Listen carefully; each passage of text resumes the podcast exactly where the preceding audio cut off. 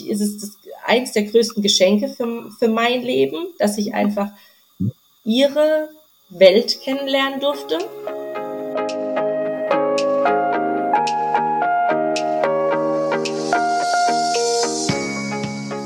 Herzlich willkommen im Bleibe anders Podcast von und mit Markus Spenger.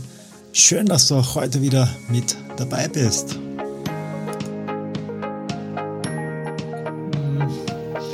Also eben in, also was ich sehr, sehr schätze, Tanja, ist auch das, was du eben gesagt hast, rund um dein Team, ja, und wie du auch in einer Krise damit umgehst.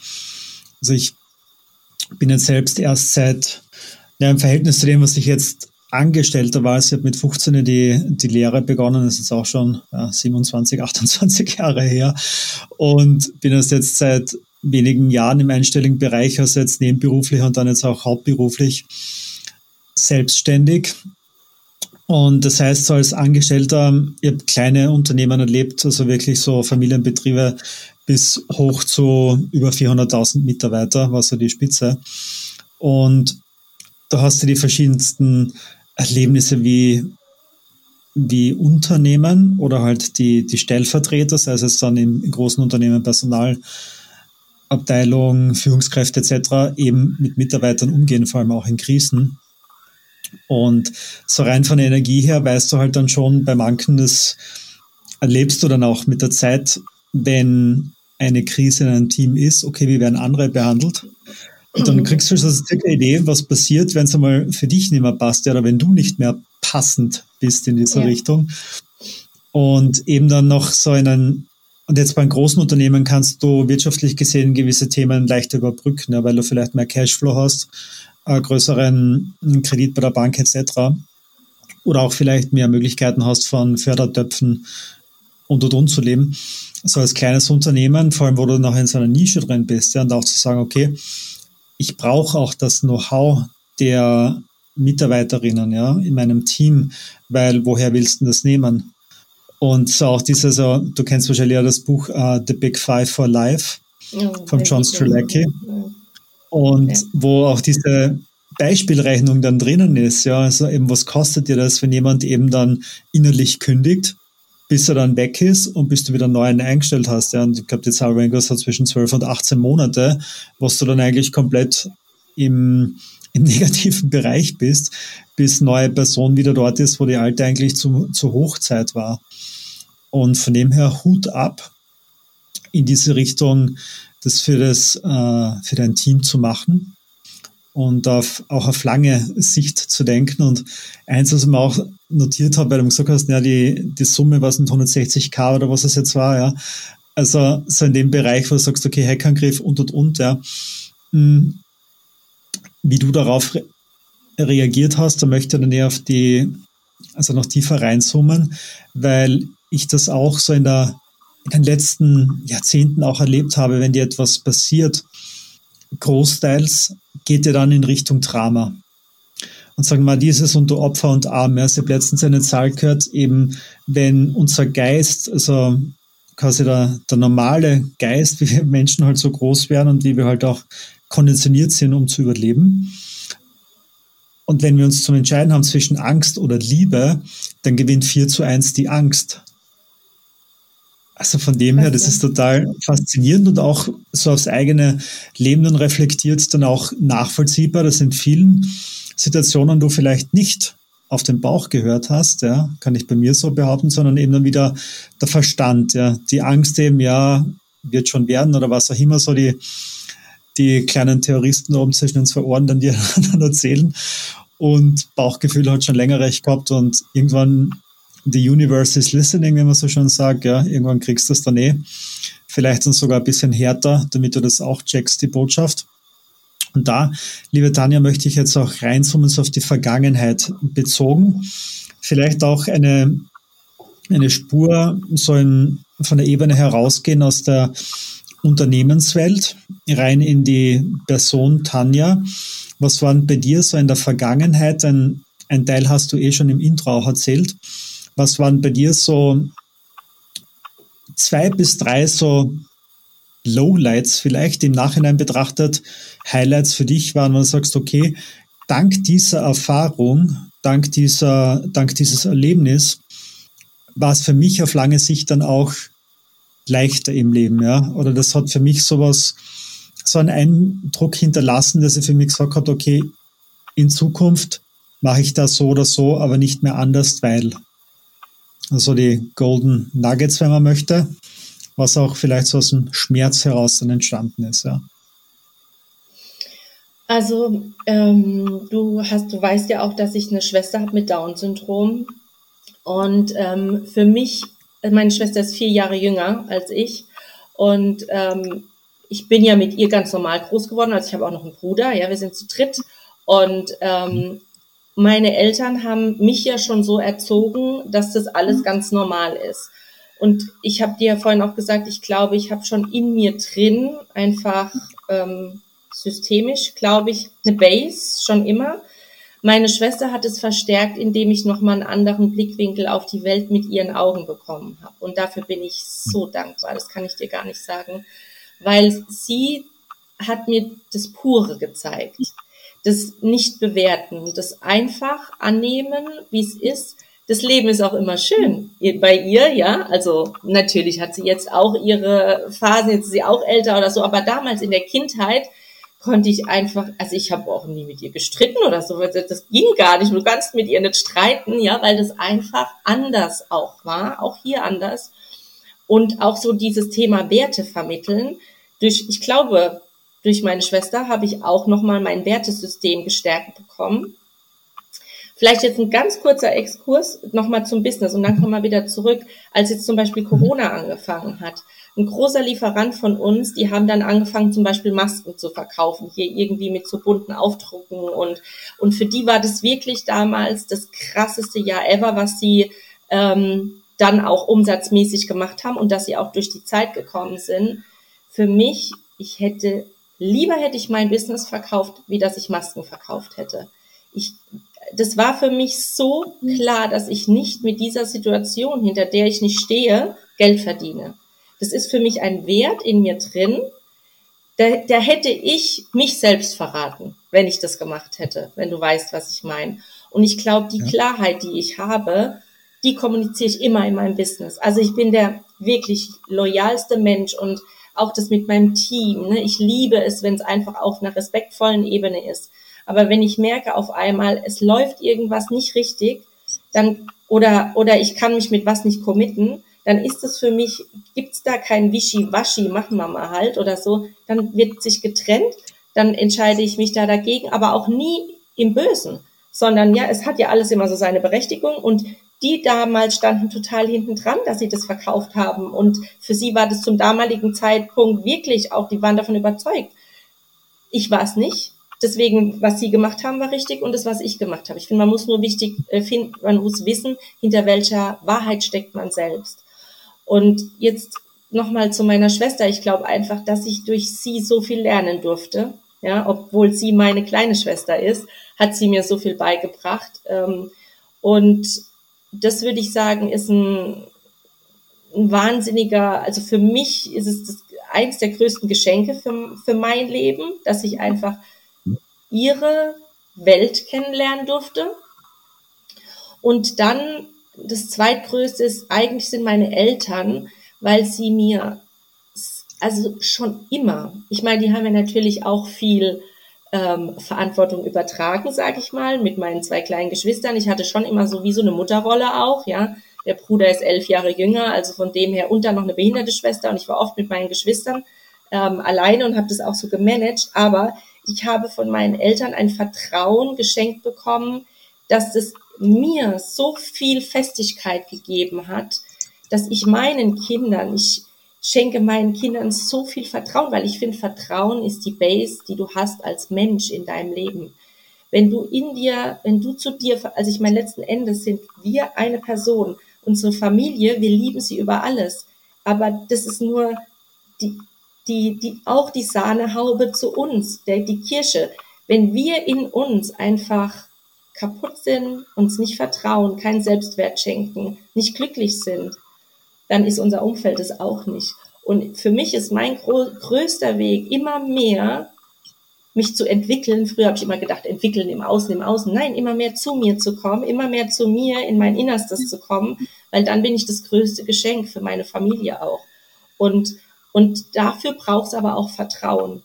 Und ich wurde erzogen in einem absoluten Vertrauen zu mir. Also von meinen Eltern habe ich wahnsinniges Vertrauen geschenkt bekommen. Und das hat mich, glaube ich, als Mensch, als, als Frau total gestärkt.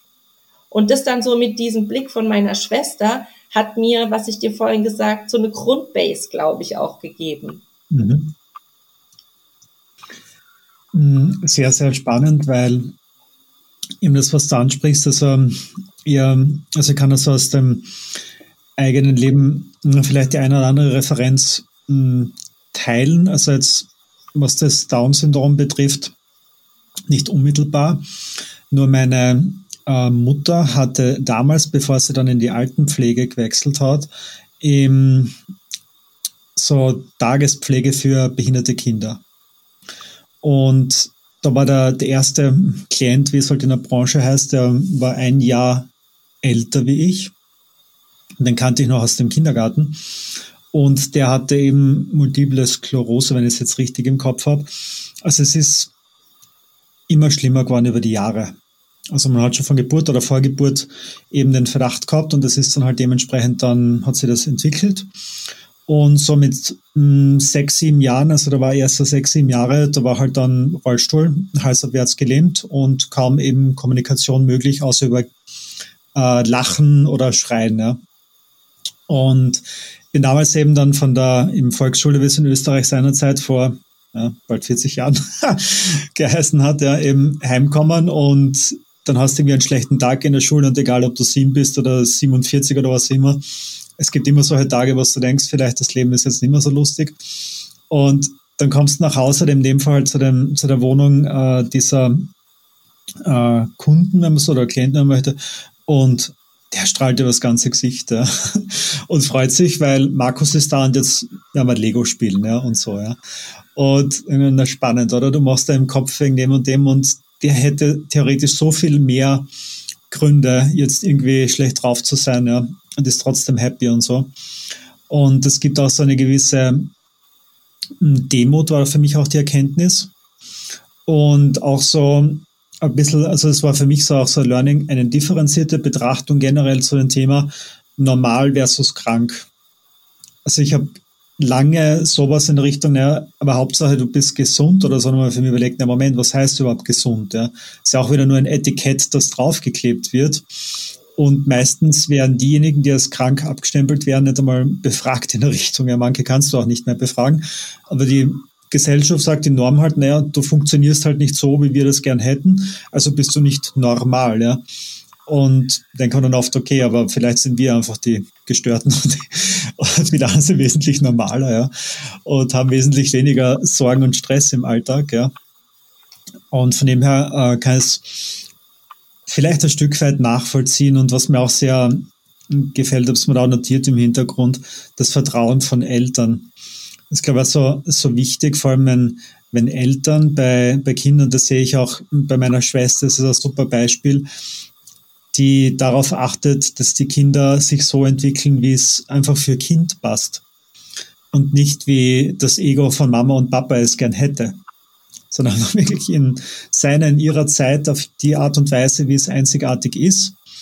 Und da eben das Beste mitgeben, dass du sagst, okay, mit spätestens 18 Jahren, wenn es dann für sich selbst verantwortlich sind, dass sie Flügel haben, mit denen sie fliegen können. Ja und nicht, dass du sie dann irgendwie wo festgebunden hast, quasi, also vom Mentalen her, ja.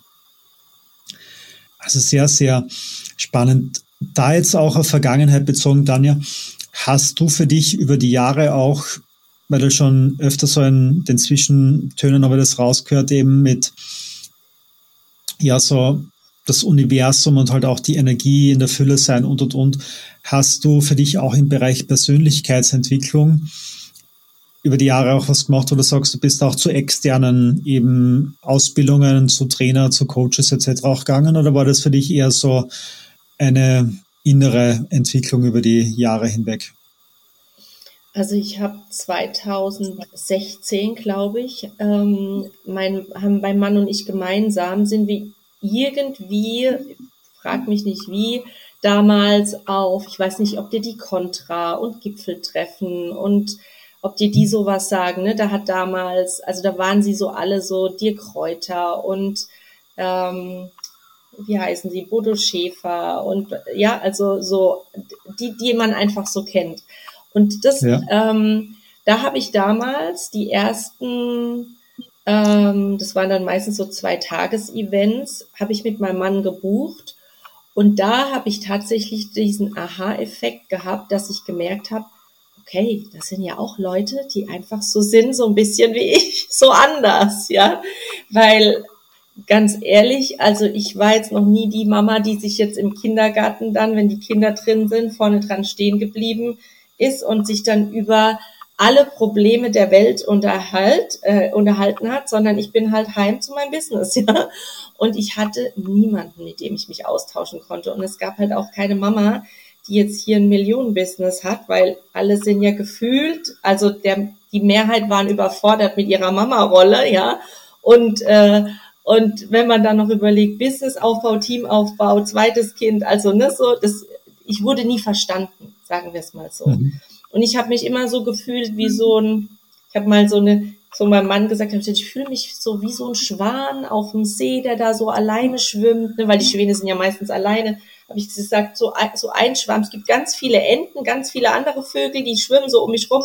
Aber wo ist der andere Schwan? Weißt du so? Mit mhm. wem kann ich mich, mit, mit, mit welcher Frau kann ich mich austauschen, die auch Millionen Umsätze macht, die auch die gleichen, weißt du, das, das Ding ist ja, irgendwann hast du ja einfach Themen, die hast du einfach in diesem Umsatzniveau. Und ich wollte einfach mich nicht um mich jetzt zu profilieren, um das ging es mir gar nicht, aber um, um diese gleichen Themen mich zu unterhalten. Mhm. Und ich kannte keine Frau. Ich, in meinem Umfeld kannte ich keine Frau. Und dann, wie gesagt, Persönlichkeitsentwicklung 2016 mit meinem Mann. Das ist aber sehr männerdominiert gewesen. Also eigentlich gefühlt habe ich nur Männer kennengelernt, ja. Und, Wo warst ähm, du da? Beim Zwei-Tage-Seminar, bei wem war das?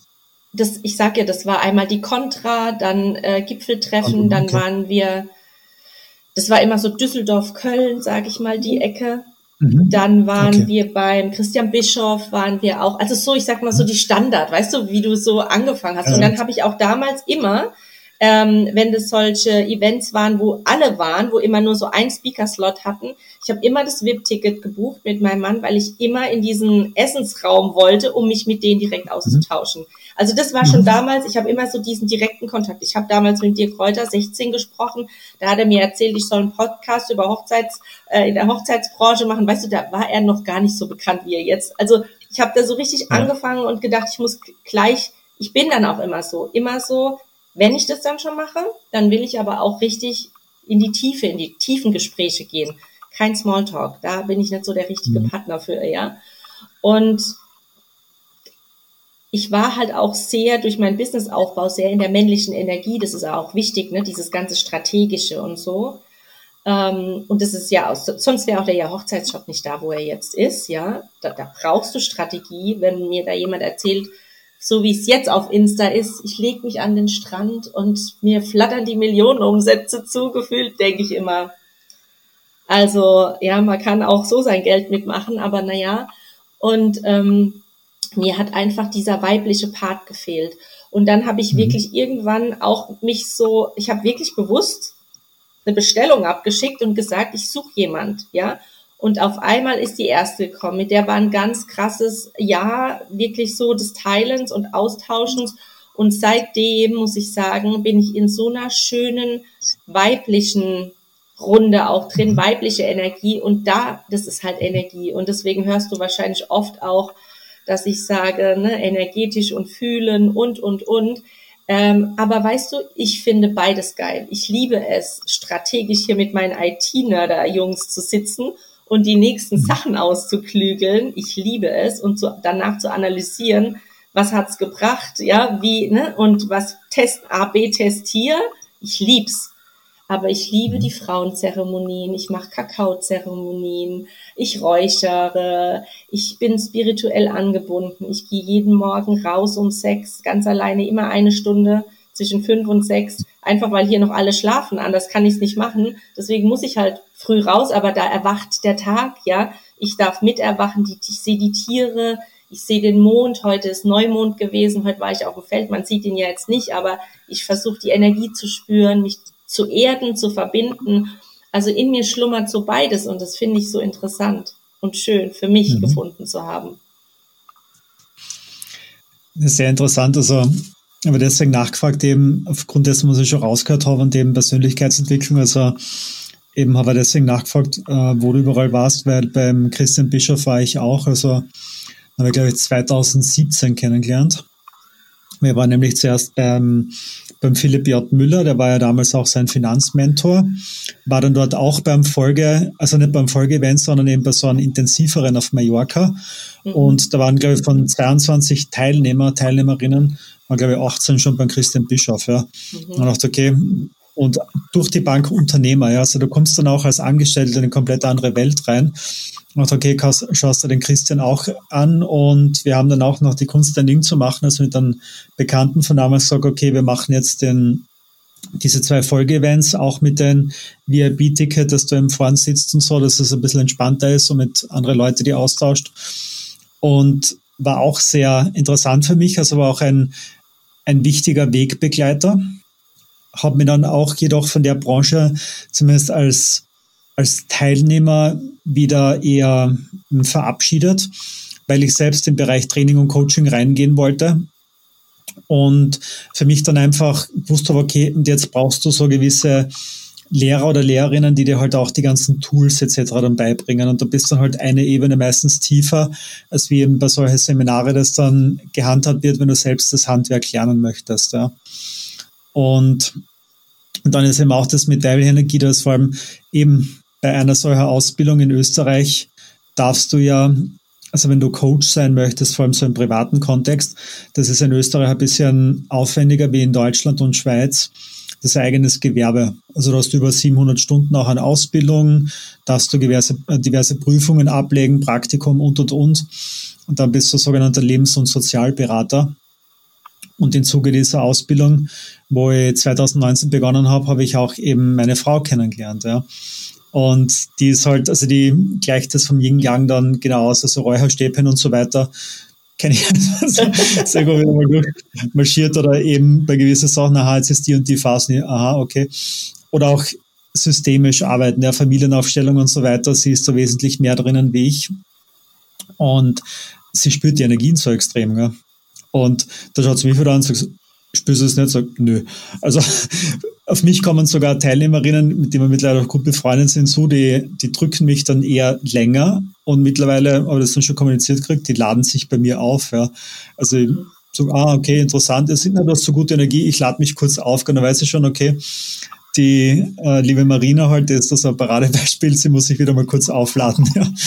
Und so von dem her äh, dürften schon gewisse Sachen eben hier zwischen Himmel und Erde, wenn man so möchte, passieren, wo nicht jeder von uns noch so diesen Zugang hat, ja, und der, die andere ähm, hat dann halt mehr Zugang und dann halt eben mhm. weniger in diese Richtung, ja.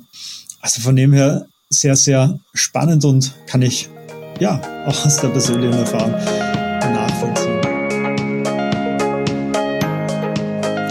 Das war es auch schon wieder mit einer neuen Folge vom Bleibe anders Podcast. Ich hoffe, für dich war etwas mit dabei und es würde mich sehr freuen, wenn du diesen Podcast teilst in deiner Community.